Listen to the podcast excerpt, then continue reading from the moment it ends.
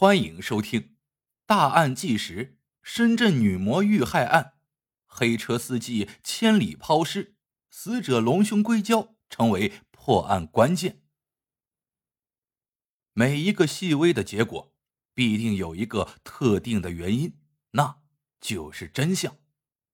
这世上根本不存在什么完美犯罪，即使再高明的杀人犯，在作案时也会留下蛛丝马迹。有的案件之所以成了悬案，也许是侦查不力，也许是办案方向有误，也许是受限于技术水平。但是无论如何，只要锲而不舍，定能发现关键证据。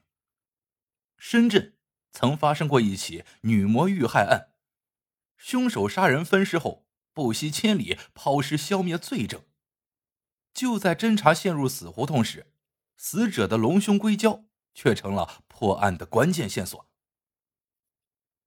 二零一三年六月三十日，汕头的两位渔民早起捕鱼，当渔船来到陆屿岛附近时，渔民们突然发现，在岸边的不远处漂浮着一个行李箱。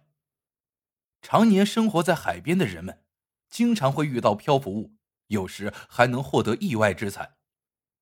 渔民看到行李箱。立刻兴奋的赶了过去，将行李箱打捞了上来。这个行李箱被放在铁笼里边，由于箱子浮力较大，所以没能沉入海底。渔民将铁笼打开，把行李箱拖了出来，迫不及待的打开箱子一探究竟。可是就在行李箱被打开的那一刻，一股臭味弥漫而出。渔民发现箱子里并没有什么财宝。而是人体碎尸。办案人员接到报警后，立刻赶往现场。经过检查，确认死者是一名女性，凶手将其杀害后碎尸，装入行李箱中抛尸海里。不过，死者的头颅和右腿并不在箱子中。由于受海水浸泡，碎尸已经严重腐烂了，可见死者遇害已经有一段时间了。想要破获这起碎尸案，首要任务就是确定抛尸地点和受害者身份。可是受害者头颅缺失，这给破案带来了极大的困难。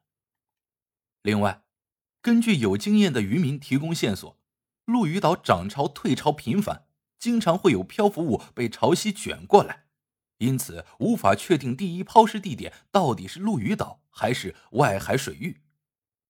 办案人员走访了大量的陆屿岛附近的居民，他们都说最近并没有发现什么可疑人员，凶手很可能不是在陆屿岛抛尸。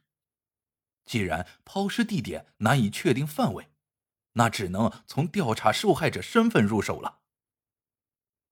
根据法医检测，死者的年龄大概在二十二岁左右，身高大概一米六三，头部和右腿缺失，其他组织完整。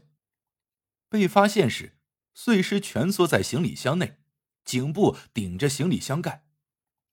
一般而言，人死之后会在短时间内僵硬，那样一来，尸体不容易弯曲。也就是说，凶手在尸体僵硬之前完成了碎尸、装箱等一系列操作。如果在室外，凶手不可能在短时间内完成这些。如此一来。作案地点可以基本确认是在室内。除了被肢解的残肢连接处有着明显伤口外，受害者的身上并没有发现其他致命伤。法医用酒精反复擦拭尸体，终于在胸部发现了一块很细微的苍白区域。法医认为，死者在生前曾遭到强力按压胸部，导致这块血液缺失。所以才会出现不明显的白点。换言之，受害者是死于窒息。可是这些只是基本还原凶手作案经过和受害者死因，却无法确认受害者的身份。经过解剖，法医有了新的发现：受害者曾经做过隆胸手术，胸部的硅胶完好无损。经过仔细检查，法医在硅胶上。发现了一段很小的编码。如此一来，通过硅胶溯源，可以找到受害者做手术的医院，那样就能确定受害者身份了。经过调查，这段编码的硅胶是产自韩国，由武汉某经销商代理。办案人员赶往武汉后了解到，这一批次的硅胶销往了二十九家医院，而全国已经有十五名女性用过。接下来的事情就简单多了。经过一番排查。办案人员认定，在珠江某医院做过隆胸手术的小青很可能是受害者。小青是广西人，在珠海工作，是一名平面模特。二零一三年六月七日，小青去了深圳，参与了一次拍摄任务。可是自那以后，小青就失去了联系。六月十二日，小青的父母还专门来到深圳报案。可是女儿始终没有音信，他们也只能回到老家苦等消息。办案人员了解到这些情况后，立刻赶往广西提取了小青父母的 DNA。经过对比，最终确认死者正是小青。受害者身份终于确认了，那么凶手又是谁呢？这起案件到底是情杀、仇杀还是激情杀人？办案人员了解到，小青有一位香港男友，二人感情一向不错，基本排除了情杀的可能。另外，小青为人善良，没有和谁发生过冲突，更别提有什么仇家了。办案人员认为，小青长期居住在珠海，却在深圳遇害，这很可能是一起陌生人杀人案。凶手能对素不相识的小青下毒手？大概率是谋财害命。通过调查小青的银行卡，终于发现了凶手的踪迹。小青遇害后，曾有一个男人用其银行卡先后三次在取款机上取走五万元，那名取款的男子很可能就是凶手。可是由于取款男子面部有遮挡，并无法确认其身份。另外。办案人员又监控到了小青的手机，在深圳华强北市场出现。最终，警方将使用手机的男子抓获。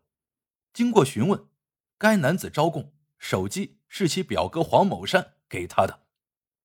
七月七日凌晨六点，警方顺利将黄某山抓捕归案。经过审讯，黄某山对于杀害小青一案供认不讳。据凶手招供。他是汕头人，和妻子在深圳打工，空闲时靠开黑车赚外快。黄某山嗜赌成性，导致借了很多债务。为了尽快还清债务，黄某山计划着开车抢劫。六月八日下午三点左右，在深圳拍摄的小青乘坐了黄某山的车。眼见小青打扮时髦，还背着名贵包包，黄某山认准小青肯定有钱。在路上时，通过黄某山的诱导，小青将自己的来历透露得一干二净，还一直炫耀自己有个香港男友，非常有钱，对他出手阔绰。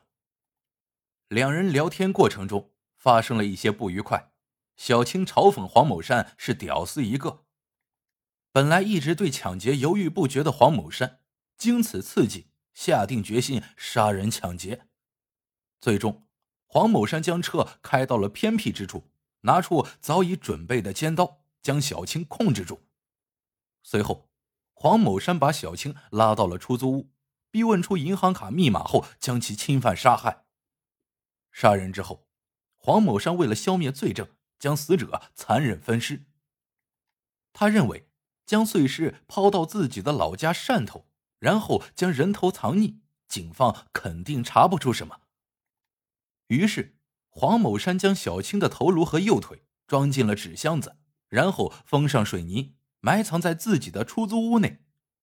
直到黄某山落网，其妻子才知道丈夫杀了人，死者的头就在自己的屋内。随后，黄某山千里抛尸，专门开车跑到汕头，将碎尸扔进了海里。为了让碎尸彻底沉底，黄某山还在行李箱外。装了个铁笼，可是他没有想到的是，由于行李箱密封的不错，浮力比较大，竟然无法下沉。当他回头再找重物时，行李箱已经被冲远了。也正因此，黄某山杀人一事得以败露。黄某山机关算尽，最后还是难逃落网的结局。他万万想不到，一块硅胶成了破案的关键。还真是应了一句老话：“人在做，天在看，天网恢恢，疏而不漏。”